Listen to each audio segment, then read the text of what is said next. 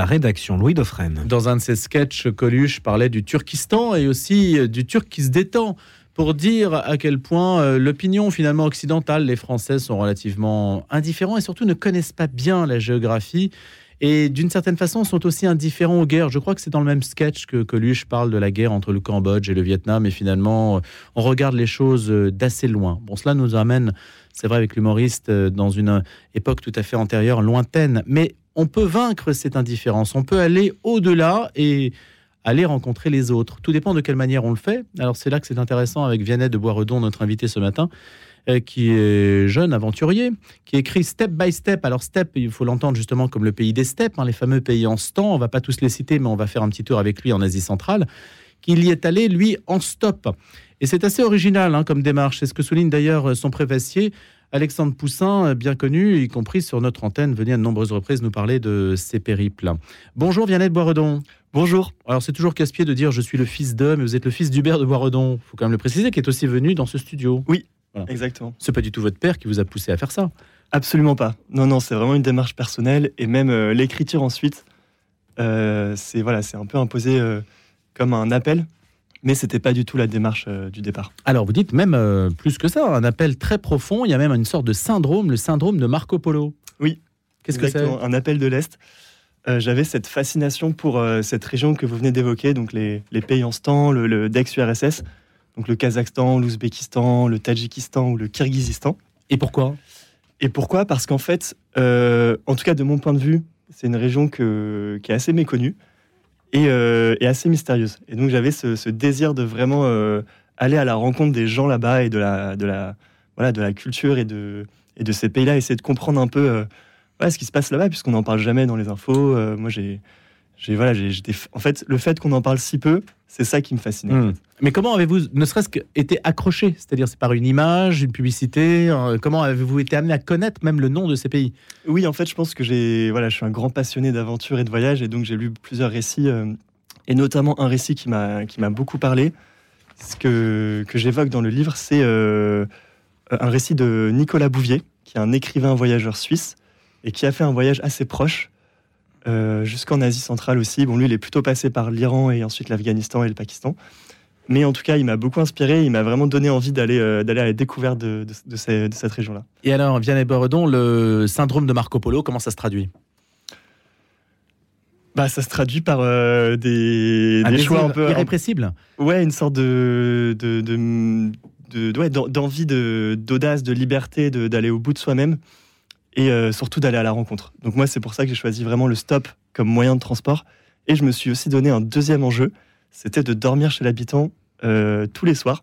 Donc les soirs où j'arrivais pas, j'avais évidemment une tente, mais euh, sur 80 nuits, j'ai dormi plus de, 50 fois chez l'habitant. Stop et step, en fait, ça se résume à ça. Oui, on peut dire auto-step. auto-step, voilà. Oui, ainsi que vous l'écrivez d'ailleurs aussi. Vous, vous inspirez aussi de Joseph Kessel, des grands voyages qui ont ceci de merveilleux que le renchantement commence avant le départ même, parce que c'est ça le désir irrépressible de, partir. Alors, partir, d'accord, mais pourquoi en stop Comment l'idée a-t-elle germé? Oui, alors donc, au départ, je voulais vraiment y aller, mais euh, sans prendre l'avion, de manière un peu écologique, donc c'était déjà un peu ça l'enjeu. Donc j'ai réfléchi à différentes manières, le vélo, le, le à pied, pourquoi pas à marche. Euh, donc le vélo comme Alexandre Poussin avait fait avec Poussin avait fait avec Sylvain Tesson quand ils étaient plus jeunes. Euh, euh, donc voilà, j'ai réfléchi à différents moyens et en fait, celui qui me paraissait le plus évident, déjà un en termes de timing parce que je m'étais, donné trois mois pour ce voyage, et ensuite euh, en termes de démarche et c'est celle qui me parlait le plus, c'était vraiment d'aller, euh, voilà, de m'obliger à sortir de ma zone de confort et aller parler aux gens. Et donc le stop, en fait, c'est vraiment, c'est ça, c'est exactement ça. C'est on attend sur le bord d'une route et on est ouvert à l'inconnu, à la rencontre. Et c'est ça qui est absolument incroyable avec cette manière de voyager. Ça commence Port d'Orléans, le stop? Alors moi j'ai commencé dans le sud de la France pour euh, des raisons plutôt logistiques, mais, euh, mais voilà, ensuite j'ai longé la Méditerranée, euh, l'Europe, les Balkans, jusqu'en Turquie. j'ai remonté jusqu'en, je suis remonté jusqu'en Géorgie. Alors passage un petit peu compliqué au bout de la Turquie, oui. puisque vous n'êtes pas passé par l'Arménie, et on sait que mm. le, conflit rend les choses un petit peu délicates. Mm. Et vous avez fait un petit crochet. Oui, exactement. Alors il y a eu deux difficultés. La première, c'est que j'ai eu un problème de, de passeport en arrivant en Géorgie. Donc les policiers turcs ne voulaient pas me laisser passer parce que je m'étais mal fait tamponner mon passeport. Et donc là, bon, je ne vous raconte pas tout, mais de fil en aiguille, j'ai réussi à passer, mais c'est une négociation qui a duré euh, trois jours. Donc c'est assez compliqué. Et la conséquence, c'est que je suis banni de Turquie pendant deux ans. Donc, euh, donc à cause de quoi? Parce que le tampon était Parce mal. que le tampon était mal, euh, mal fait. Et du coup, ils ont considéré que j'étais un migrant illégal en fait en, en Turquie. Donc ça, ça a été une première difficulté où j'ai vraiment senti la fin du voyage arriver. Vous auriez pu vous retrouver dans un camp de rétention en Turquie euh, avec Non, les pas- migrants dits. Vous, avez- vous les avez croisés d'ailleurs, les migrants dans l'autre sens? Pas tant que ça, parce que euh, j'étais vraiment en mouvement, beaucoup en mouvement, donc je me suis pas, je me suis pas beaucoup arrêté. Euh, j'en ai sûrement croisé, mais j'en ai, j'ai pas eu l'occasion de, de leur parler. Mais, mais du coup, c'est à ce moment-là où je me, où j'ai, voilà, ce que je risquais, c'était plutôt l'expulsion vers la France, Hmm. qui aurait été un peu triste, une manière assez triste de finir ce, ce voyage. Juste avant d'arriver dans les pays en stand, vous avez Exactement. longé l'Afghanistan. Vous n'êtes pas entré en Afghanistan Non. Mais il y a- il y, a une route qui longe Oui. tout le nord de l'Afghanistan. Donc c'est une route qui s'appelle la Pamir Highway. Donc c'est pas du tout une autoroute, hein, comme on pourrait croire euh, highway en anglais. Et en fait, c'est une route euh, qui est une route euh, voilà, cabossée euh, avec des cols à plus de, de, de 4500 mètres d'altitude. les dans routes de montagnes, l'extrême. Voilà, dans les montagnes du Pamir, qui, qui sont une région absolument magnifique, mais où il est pratiquement impossible de vivre. Enfin, il y a très peu de gens qui y habitent. Et donc, euh, moi, je me suis lancé le défi de la faire en stop. Et donc, euh, j'étais sur des vieux remorqueurs chinois euh, qui me. Qui, voilà, je passais la journée avec eux et, c'était absolument exceptionnel avec des paysages absolument incroyables. Alors, Vianney Boiredon, il y a un- Il y a une série d'ailleurs qui s'appelle les, les, routes de l'extrême ou les qui, qui à la télé nous, nous fait découvrir des routes absolument incroyables. Est-ce qu'on tout à fait inconnu des occidentaux la plupart du temps, donc que vous avez pratiqué. Et ce qui caractérise justement le lien humain euh, chez, chez ceux qui empruntent ces routes, c'est que vous êtes sûr, si vous arrive un problème, d'être dépanné. Les gens s'arrêtent, tout le monde s'arrête parce que tout le monde pourrait se retrouver dans une situation extrême. Donc il y a une énorme solidarité sur ces routes-là. Ça, c'est absolument incroyable. C'est-à-dire que cette route, bon, après, j'ai pas été très malin, je l'ai fait en hiver, donc ça rajoutait encore une difficulté au mois de décembre. Mais en fait, sur cette route, euh, il y a tellement peu de passages qu'en fait, lorsqu'on voit quelqu'un sur le bord de la route, on s'arrête, mais c'est pas par générosité ou par sympathie, c'est vraiment une règle de survie. En fait, cette personne, si elle reste, euh, enfin, si on la laisse, euh, si on s'arrête pas, elle peut, elle peut mourir. Parce que voilà, il fait euh, des températures entre moins 5 et moins 15 la journée et jusqu'à moins 25 la nuit. Donc, donc en fait, j'étais évidemment, j'avais évi- évidemment très peur à ce moment-là, mais j'étais aussi touché par, par, voilà, par cet accueil, cette gentillesse, cette humanité sur cette route où on pourrait se dire, bah non, justement, je suis un étranger, ils n'ont pas besoin de m'aider, eux, ils sont habitués, ils connaissent. Et en fait, voilà, il y avait vraiment ce, ce désir de- d'aider, de rendre service. Et, euh, Et quand vous faites du stop, vous, vous continuez à marcher pendant ce temps-là, non, quand même? Ou par Alors, 25 euh, Euh, en général, je, me, je marche pour mieux me placer, essayer de trouver une, euh, une bifurcation où il y aura peut-être plus de passages. En revanche, j'essayais pas de marcher pour gagner de la distance, puisque c'est. Voilà, on parle de parfois centaines de kilomètres, donc euh, ça n'avait pas forcément Hmm. Et le stop dans les pays occidentaux, type Italie, là c'est très différent. Déjà, les gens font des petites distances, hein, Oui. alors, euh, donc, euh, mon premier pays, évidemment, c'était l'Italie. Euh, L'Italie a été une, une énorme épreuve dès le départ, puisque c'est un pays où le, la culture du stop est très peu présente. Et même le stop est interdit sur les autoroutes italiens. Donc en fait, très vite, je me suis retrouvé à devoir faire du stop sur des petites routes départementales ou nationales où les gens ne prennent pas, puisque, puisqu'en fait, c'est pas du tout dans la culture. Parfois, ils comprenaient même pas ce que je faisais là. Et donc là, je me suis dit, aïe aïe aïe, il me reste euh, 15 000 km à faire, c'est très très mal parti cette affaire. Alors qu'on pourrait supposer l'Italie, pays du tourisme, euh, de... Exactement, et puis ça marche si bien en France, pourquoi pas en Italie? Exactement. Donc ça, c'est quand même assez, assez étonnant. On se dit, il faut pas que j'aille en Italie pour faire du stop. Mm, Hein. Ou Exactement. alors vraiment de toutes petites distances. Euh, Vianney Boiredon, après donc, on... est-ce que ça nous dit quelque chose des, mentalités européennes, des, mentalités des pays traversés? Parce que malgré les frontières, ou peut-être à cause des frontières, on s'aperçoit que bah, les gens sont très différents en fait quand même. hein. Oui, exactement. Donc moi, j'avais tendance, euh, comme, beaucoup, à mettre un peu tous ces pays en stand, donc ces pays de l'ex-URSS, un peu dans le même sac. Et en fait, quand on, y passe du temps, on se rend compte qu'il y a des vraies différences euh, culturelles, ethniques, historiques entre tous ces pays-là. Et notamment que eux-mêmes euh, s'entendent pas forcément très bien entre eux. Donc par exemple, un conflit dont on ne parle jamais, c'est le conflit entre le Kirghizistan et le Tadjikistan, qui, euh, au moment où j'y étais, s'est ravivé. Et donc, euh, ça a eu pour conséquence, en tout cas pour moi, que j'étais obligé de repasser par l'Ouzbékistan pour aller au Kirghizistan depuis le Tadjikistan. Et donc, et donc c'est assez- intéressant de, de voir ça. Et même, voilà, physiquement, on voit des différences physiques des gens en fonction des pays. C'est hum, l'islam de l'Asie centrale. C'est un mix assez intéressant entre, euh, évidemment, une culture euh, islamique très forte, et aussi une, une, influence russe, ou en tout cas soviétique, plus toutes les toutes les cultures qui, sont passées, donc les Mongols, euh, les, les Perses, etc. Donc c'est vraiment hyper intéressant comme région et, c'est fascinant de voir ce mélange culturel. Et un christianisme très minoritaire Extrêmement minoritaire, euh, je crois que c'est presque une anomalie euh, là-bas. Et ça ne se voit pas, vous n'êtes pas particulièrement allé à la rencontre de ces chrétiens-là Non, c'était pas, c'était pas ma démarche. j'ai même, je crois que j'ai vu aucune église. Enfin, après, je ne les ai pas cherchés non plus, mais voilà, c'est pour vous dire à, quel point il y avait peu de, chrétiens là-bas. Vous vous êtes senti dans des pays euh, où la liberté, parce que ce sont quand même des régimes autoritaires, qui ont répliqué un petit peu le modèle, euh, le modèle de dominion euh, soviétique, en fait, hein, qui, hmm. qui perdure. Donc, donc ça, ça se sent dans les... Parce qu'il n'y a pas d'insécurité non plus dans ces pays très faibles. Non, je me suis pas senti en, insécurité. Euh, il y a évidemment donc euh, la plupart de ces pays sont des dictatures, surtout le, Tadjikistan. Et en fait, je me voilà, moi j'ai pas du tout ressenti euh, ça comme comme quelque chose de dangereux ou quoi que ce soit. Ce qui était assez impressionnant, c'était juste de voir les photos des dictateurs à l'entrée de tous les villages, dans toutes les mairies, dans toutes les écoles. Donc on sentait qu'il y avait quand même une, propagande qui était qui était en cours. Et donc ça, c'était voilà, c'est peut-être la seule la seule trace de dictature que j'ai vue là-bas. Et évidemment, bah, des gens qui sont qui sont souvent souvent très pauvres et, qui vivent dans des conditions extrêmement, euh, extrêmement simples. Ceux qui liront votre carnet de voyage pourront justement se dépayser le regard avec des noms qu'on n'a pas l'habitude forcément. Alors c'est vrai que Samarcande, Boukhara sont des noms quand même un peu connus de l'oreille occidentale, mais, mais Kiva, Nukus, Kungrad, Aktaou, Ikoshim, Korog, euh, personne ne connaît. C'est des coins où, en tout cas en tant que, en tant que Français, moi je ne connaissais pas l'existence.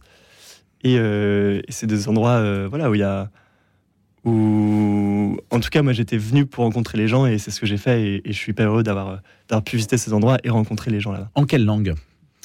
Bonne question. La langue euh, des signes, je dirais. Non, non, en vrai, euh, c'était extrêmement compliqué puisque, euh, en fait, les, deux langues principales, donc c'était le turc et le russe, qui étaient les, les deux langues que les gens parlaient à coup sûr. Et donc, j'ai appris quelques mots de ces deux langues et donc arrivé à me débrouiller avec les camionneurs un peu en leur demandant bah, tout simplement comment tu t'appelles, est-ce que tu es marié, est-ce que tu as des enfants? Mais voilà, dès que ça devenait un peu plus compliqué, là on passait par euh, soit des mimiques, soit des gestes, et parfois euh, j'ai essayé d'éviter ça, mais par euh, une Google Traduction pour vraiment faire passer des idées un peu plus complexes. Et qu'est-ce qui ressort en fait, Viannette Boisredon, de, de cette coexistence qui est quand même très très épisodique, puisque vous croisez les gens en stop. Oui, c'est très éphémère en fait. Comme, et donc il faut se dire, il faut que j'en tire quelque chose. Comment faites-vous? Bah, en fait, j'essaye d'être vraiment disponible pour l'autre. Donc, c'est-à-dire euh, ne pas avoir de, téléphone avec moi, enfin voilà, le mettre en mode avion, euh, le, voilà, vraiment faire attention à, l'autre, essayer de, lui parler, de, sentir les choses aussi. S'il n'a pas envie de parler, bah, ne, pas, ne pas forcer évidemment. Et vraiment, c'était ça la démarche, c'était vraiment d'être euh, disponible mentalement pour l'autre. Et, et, voilà. Vous avez le sentiment que la, le stop suffit, c'est-à-dire que une personne qui vous emmène, euh, elle se méfie, elle considère que la relation ne vaut pas le coup d'être engagée parce qu'elle sera de toute façon brève? Alors, ce qui est extrêmement intéressant, c'est que c'est même tout l'inverse qui se produit. C'est-à-dire que dans beaucoup de cas, quand j'ai été pris en stop, en fait, c'est une relation tellement étrange, tellement éphémère, on ne connaît pas la personne, on ne connaît rien de son passé, qu'en fait, c'est comme si on avait une sorte de euh, passager dans sa vie à qui on peut se confier. Du coup, je me retrouvais très souvent à être une sorte de conseiller, de, psychologue, de, quelqu'un à l'écoute. Et ça, c'était extrêmement euh, beau de voir euh, cette confiance que les gens me faisaient sans me connaître. Et donc ça, c'est vraiment une des, grandes joies de, l'autostop, des gens qui me parlent de leurs souffrances, de, leur, leurs relations difficiles avec leur, les camionneurs, qui parlent de leurs relations difficiles avec leurs femmes, le fait qu'ils étaient souvent loin de chez eux et que ça crée des tensions dans leur, dans leur famille. voilà, des, des, gens qui me parlaient de, de, maladies qu'ils avaient et que c'était extrêmement difficile à porter. Enfin voilà, donc on se retrouve vraiment au cœur de cette humanité-là, euh, cette humanité qui, voilà, qui, souffre, qui parfois se sent seule. Euh, et, un autostoppeur peut être une personne de passage, euh, une main tendue. Et donc, on peut attaquer, si on peut dire, dans le dur hein, de la personne, parce que justement, il y a cette. Euh, vous dites, bah, soit ça va être très très éphémère et on va dire des banalités, soit justement, on arrive à tout dire. Voilà. En fait, parfois, euh, on va pas se mentir aussi, parfois, il y avait juste pas du tout le désir de parler. Les gens mettaient l'autoradio et ça se passait très bien, mais il n'y avait pas vraiment d'échange. Et d'autres fois où là, c'est une sorte de, cadeau un peu et, et la rencontre s'offre à nous. Peut-être qu'ils écoutaient Vianney hein, sur l'autoradio. Je ne sais pas si Vianney passe dans bah, les pays d'Asie centrale. Peut-être au début, mais, mais, dans le livre, vous verrez qu'il y a. Dès que je disais que j'étais français, ils connaissaient au moins une ou deux chansons françaises. Et il les mettait, il les mettait à, fond sur l'autoradio, donc c'était assez rigolo. La France a encore une image à travers. oui. À, travers vous, vous avez estimé que vous, vous étiez porteur d'un petit drapeau et de quoi? Oui, je pense que bah, évidemment la, France a une, bonne image, ce qui a facilité le, voyage, on va dire. Même si c'est vrai que dans ces pays d'ex-URSS, euh, ils connaissent très mal. Donc en fait, parfois je disais que je venais de France, ils me demandaient ah mais c'est où exactement? On ne connaît pas. Euh, de la même manière que si on demande où est le Turkménistan, je pense que hmm. vous connaîtriez pas non plus. La mondialisation, là, on voit à des limites. Hein. C'est pas parce qu'on a Google Earth euh, et la Terre dans, dans sa main que euh, que ça va au-delà de. et même que la géographie est maîtrisée. Hein. La question de la géographie est quand même clé. En un clin d'œil, j'aperçois sa femme tapie dans l'ombre. Habile Caillé me présente son jeune fils d'un an. Le repas est le traditionnel plof, plat cuisiné à base de riz, assaisonné d'aromates et d'épices, comme de la coriandre, du poivre noir et du piment. Vous avez partagé l'intimité de foyer d'Asie centrale. Vianney Boredon. Oui, c'est ça qui est extrêmement beau, c'est euh, cette hospitalité euh, que j'ai reçue tout au long du chemin. Euh, moi, ce qui m'a vraiment surpris, c'est euh, en fait, euh, plus, paradoxalement, plus je m'éloignais de la maison, plus, plus c'était facile de se faire accueillir. Et en fait, dans, cette, voilà, dans, l'islam, il y a quand même cette culture de, l'accueil, de l'hospitalité, qui est presque un devoir, en fait. C'est pas juste une, valeur comme ça qu'on pourrait avoir. Et donc, et donc les gens, sans même que je leur demande, me, proposaient spontanément Ah, mais t'es étranger, mais viens, viens dîner à la maison, etc. Et, et en général, ils recevaient comme comme un prince. Et c'est c'est absolument euh, magnifique à voir et, ça permettait des, super beaux partages et des beaux échanges aussi derrière. Et chaque fois, alors comment se comporter les codes sociaux est D'abord, est-ce que ça varie d'un pays à l'autre, même si c'est une culture euh, qui islamique Est-ce que ça, ça, change d'un pays à l'autre? Ouais, alors ça, c'était très difficile parfois de savoir comment, euh, comment agir, puisque les, cultures sont tellement différentes et, et c'est difficile de connaître les attentes. Moi, ce que j'ai remarqué, c'est que plus j'essayais d'être correct ou d'être euh, d'être poli, en fait, euh, plus la relation était dénaturée. Donc en fait, j'essaie vraiment juste d'être moi-même. Et, euh, et, tant pis si, si parfois ça vexe ou, ou c'est pas exactement l'usage. Et, et c'est ça qui était, qui était d'autant plus beau, je pense, le, côté où c'est assez authentique, assez spontané. Et, et, justement, on peut en rigoler aussi de ces différences culturelles qu'on a. on dort dans des lits systématiquement? Non, on dort par terre on dort par terre. Euh, en fait, euh, le, dans toutes ces maisons d'Asie centrale, donc euh, des pays en ce temps, on n'a pas de, mobilier. C'est-à-dire, on a juste des, pièces avec des tapis par terre. Et en fait, on passe la journée dans, ces pièces-là et on les chauffe. Et toute la famille est dans la même chambre. Donc, il n'y a pas ce concept de salle à manger, cuisine. Vous dormez avec les gens On dort avec les gens et c'est la même pièce où on cuisine, où on dort, où on joue, où on vit, en fait. Et donc, et donc, c'est assez. Euh, c'est un concentré, en fait. Voilà, c'est un concentré de. On est vraiment avec les gens, tout le temps. Il n'y a pas de chambre d'amis. Euh, voilà, on est vraiment avec eux. La notion de pièce, d'ailleurs, est apparue assez tardivement dans la culture française, euh, dans l'urbanisme. Ça serait. Il y a eu des études assez précises qui ont été faites ah, sociologiques là-dessus, hein, qui, sont intéressantes, hein, de se dire à partir de quel moment on a commencé à séparer les gens à l'intérieur du foyer. Oui. Peut-être à partir du moment où on a réussi à se chauffer un peu plus facilement. Mais exactement, c'est lié à beaucoup de, facteurs, certainement. Ici, le concept du bonheur pour une femme n'existe pas.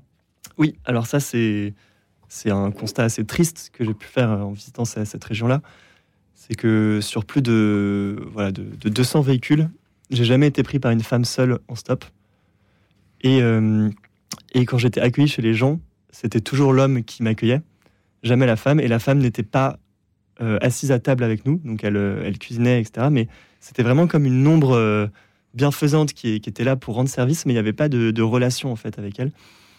Et ça, c'est, ça a été extrêmement choquant pour moi de mon point de vue, en tout cas de, de français. Dans des pays où il n'y a pas la charia, hein, ce n'est pas non, non, enfin voilà, je pense pas que ce soit des. Après voilà, ça reste une culture de l'islam, mais mais il n'y a pas de, en tout cas, il n'y a pas d'oppression de, la femme euh, forcément, mais elle est, euh, elle est plus, euh, plus discrète, on va dire.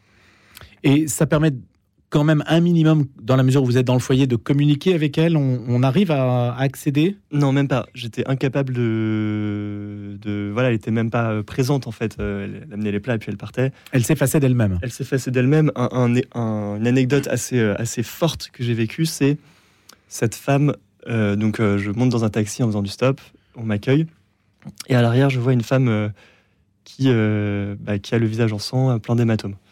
Et donc, au début, je réalise pas trop, donc je, discute avec le, conducteur. Et je lui demande bah, où est-ce que vous allez? Il me répond on va à l'hôpital de Dushanbe, Dushanbe qui est la capitale du Tadjikistan.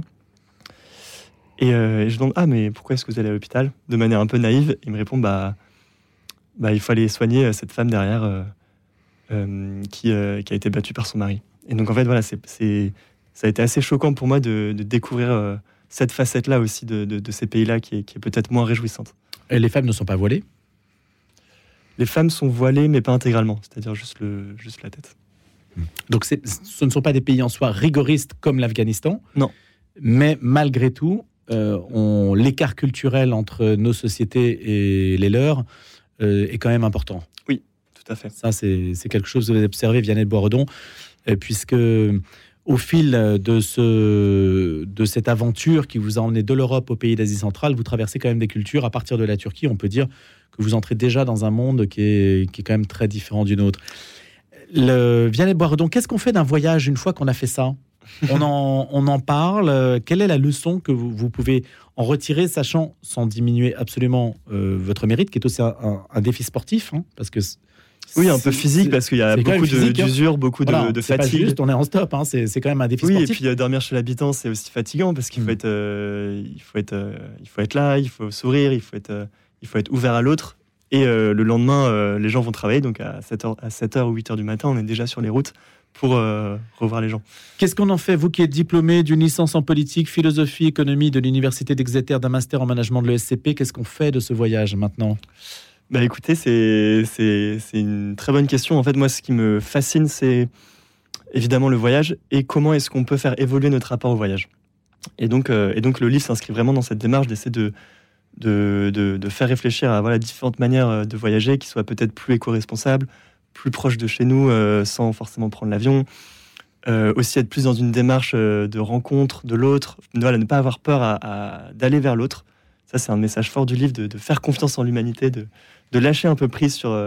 voilà, pendant nos vacances, en général, on veut tout maîtriser, on veut partir de semaines, enfin, dix jours en avion en ayant un programme minute par mmh. minute. Et rompre avec ça. Et voilà, peut-être proposer en tout cas quelque chose de, de, différent. Merci Vianney de Boiredon. Merci, beaucoup pour l'invitation. Allez, step by step. Step avec 2 P. Merci et bonne journée.